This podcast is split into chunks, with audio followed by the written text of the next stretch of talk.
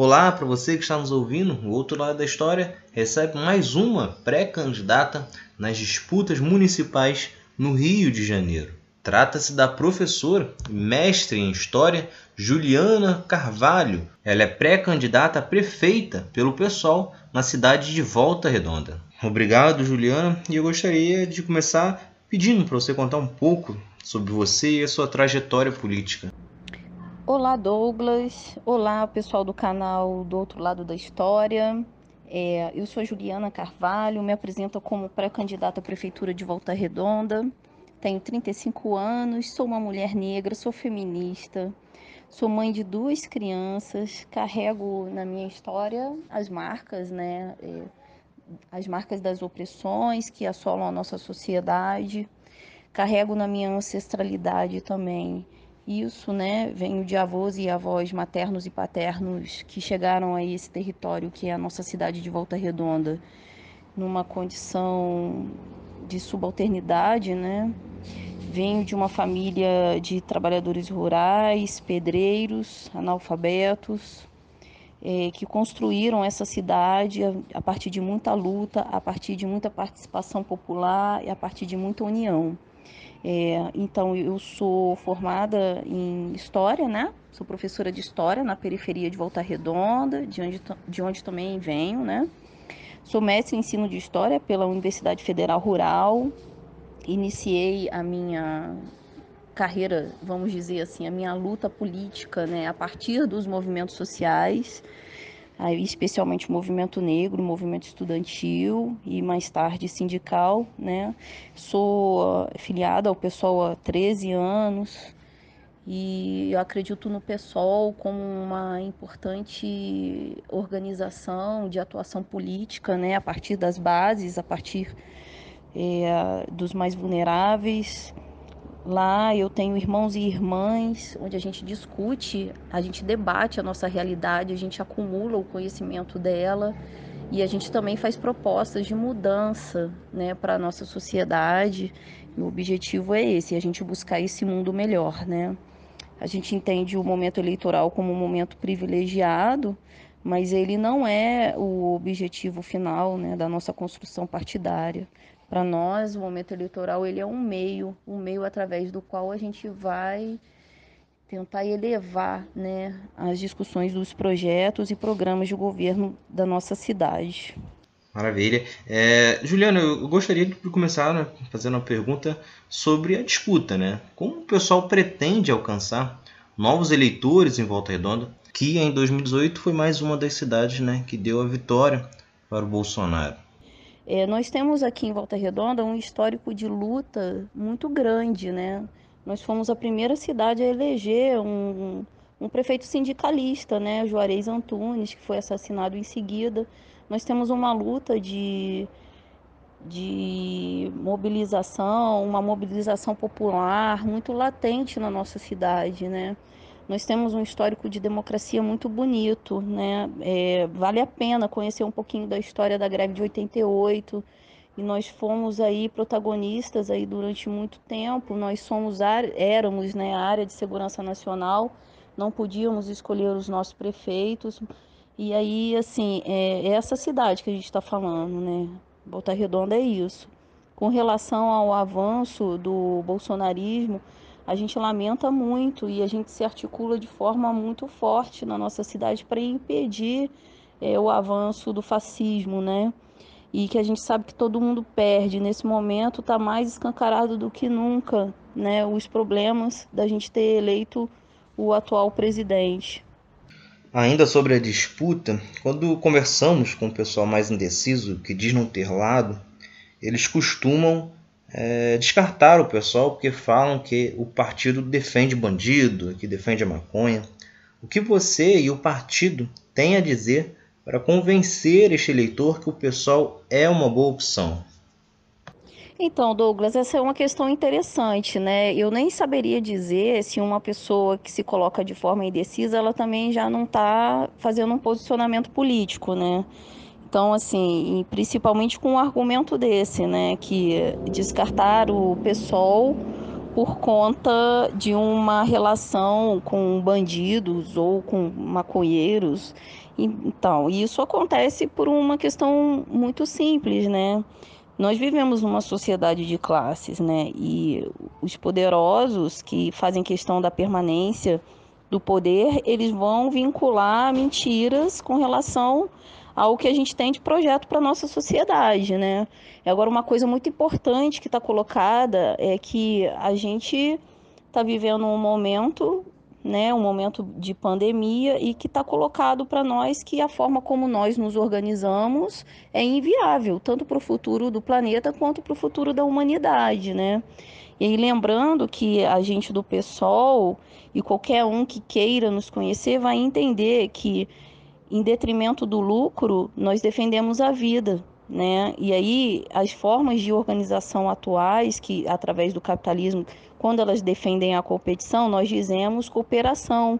Quando eles defendem o individualismo, nós defendemos a solidariedade. Quando eles defendem, por exemplo, o Estado mínimo, nós defendemos o investimento em direitos, né, de forma mais ampla possível e de forma a defender toda a vida dos mais vulneráveis, né?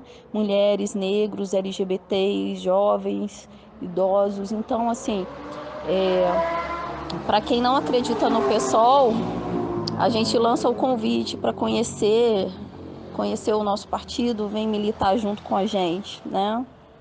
E quais são as principais propostas para a cidade de Volta Redonda, que é a cidade mais precisa e que será prioridade no seu governo?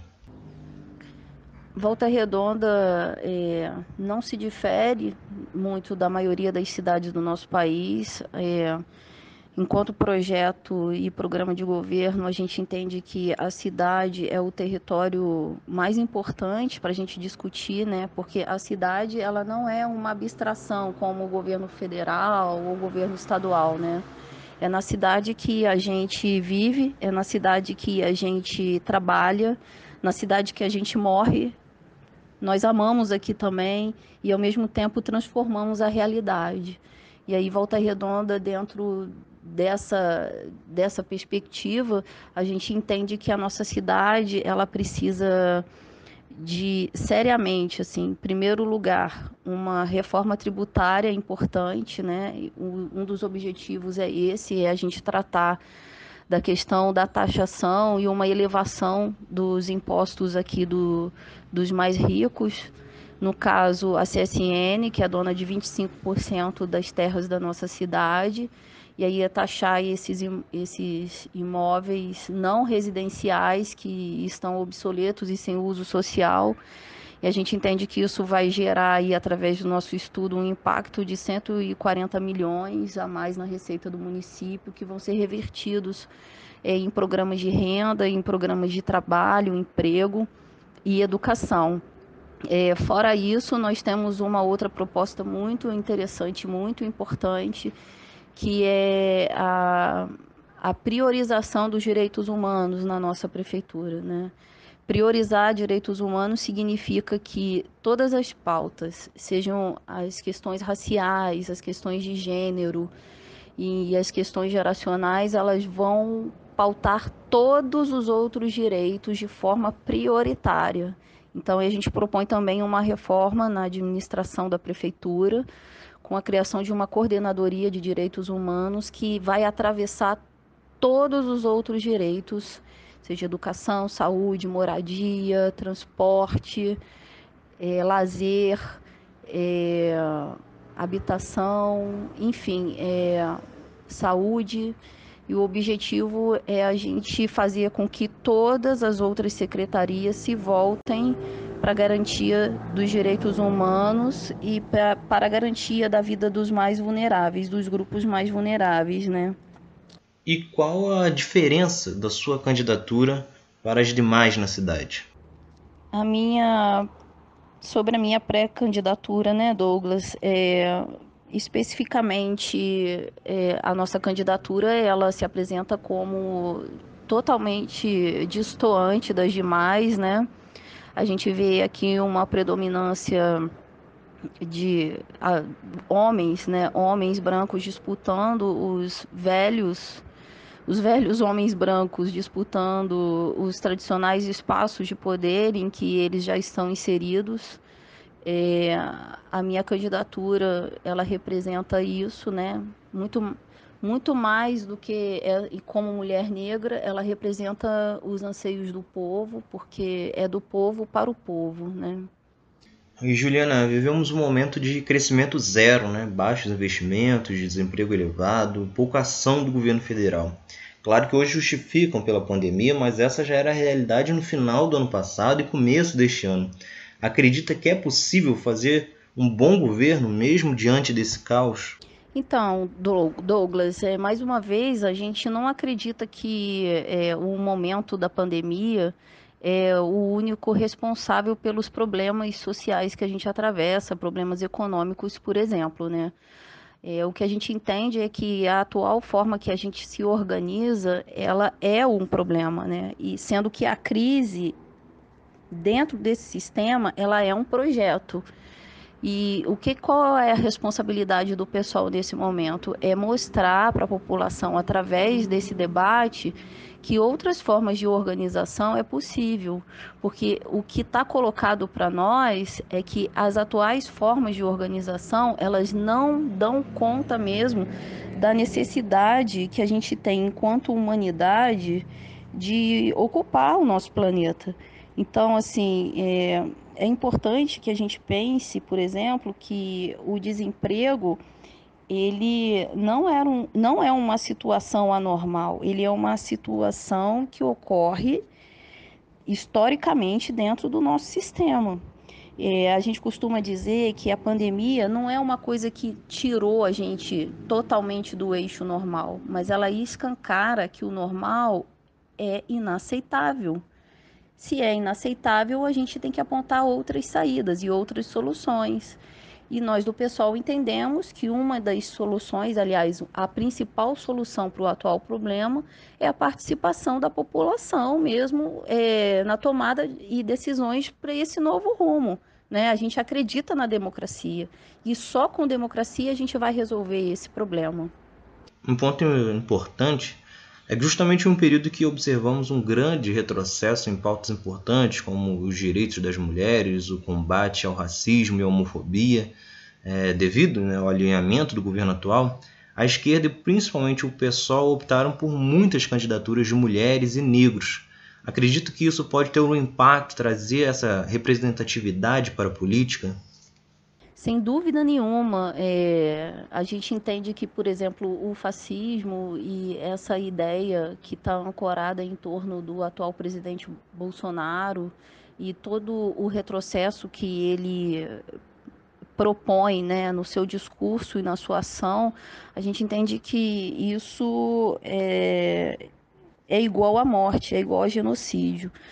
E, e, assim, pensar numa candidatura de representação como a minha, né, de uma mulher negra, é muito importante, né? É, representatividade é essencial, né, nesse momento. Mas a gente entende também, Douglas, que a representação por si só, ela não vai resolver os nossos problemas se essa representação não tiver um projeto político forte por trás dela, né?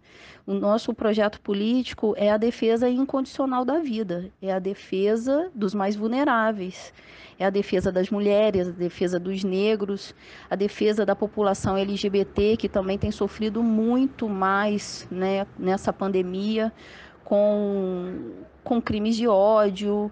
É, a gente tem visto o corpo negro ser assassinado de uma forma muito mais violenta desde a ascensão do Bolsonaro no, ao poder, as, a violência policial né, pipocando, a morte dos nossos jovens negros, não só, mas também a morte das nossas crianças, a morte dos nossos idosos. E a gente entende que a pandemia, ela é esse, a pandemia junto com o Bolsonaro ela, ela trouxe essas questões para nós e que a representatividade é tudo para pensar e elaborar políticas públicas que vá defender a vida da população de fato, né? Obrigado, Juliana. Foi ótimo bater esse papo com você, poder ouvir o que você pensa e mostrar para os eleitores de Volta Redonda mais essa opção. E fique à vontade para as considerações finais.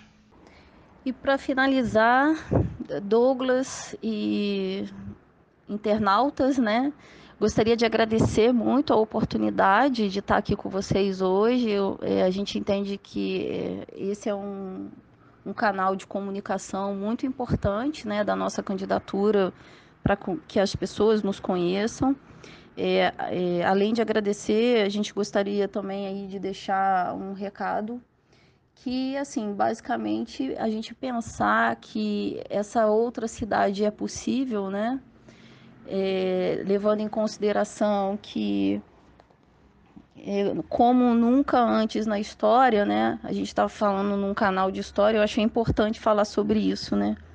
Como nunca antes na história, o destino, o destino nosso, destino comum, eles, eles chamam para um novo começo, né?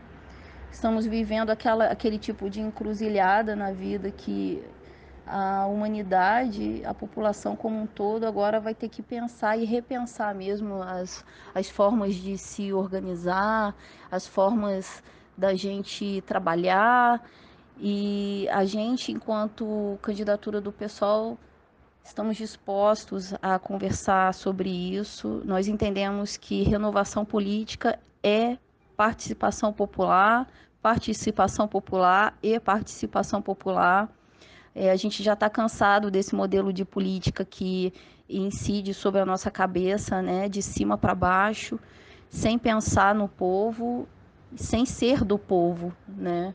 É, então, assim, as alternativas apontadas são as candidaturas de mulheres negras, principalmente, porque quando uma mulher negra ela se movimenta, ela movimenta toda a sociedade e ela produz benefícios para todos os segmentos sociais, né? O pessoal defende isso. Sim, estamos com várias candidaturas de mulheres negras. O movimento está forte, está bonito e a gente conta aí com a confiança da população, porque historicamente mulheres negras já fazem política, né, há muito tempo. Porque para nós política é isso, né? A política é o cuidado, a política é a gente saber onde que o, o calo está apertando de verdade. E a gente sabe, né? É, é impossível imaginar um, continuar imaginando um Brasil que tem é, a maior parte das políticas públicas de renda, por exemplo, Bolsa Família, direcionado para esse grupo, que são as mulheres negras, sem as mulheres negras estarem pensando né, sobre como que é a melhor forma de implementação dessa política. Então, assim, cada vez mais mulheres no poder, cada vez mais negros no poder, porque não existe democracia sem o corpo negro e feminino presente, né? Eu acho que está na hora do povo entender isso, porque nós somos o povo e estamos aqui do povo para o povo. Muito obrigada, Douglas, muito obrigada, internautas. Fiquem bem, espero que, que todos e todas estejam bem. Sigamos na luta. Obrigado e convido vocês para se inscreverem, curtirem e continuarem acompanhando o outro lado da história.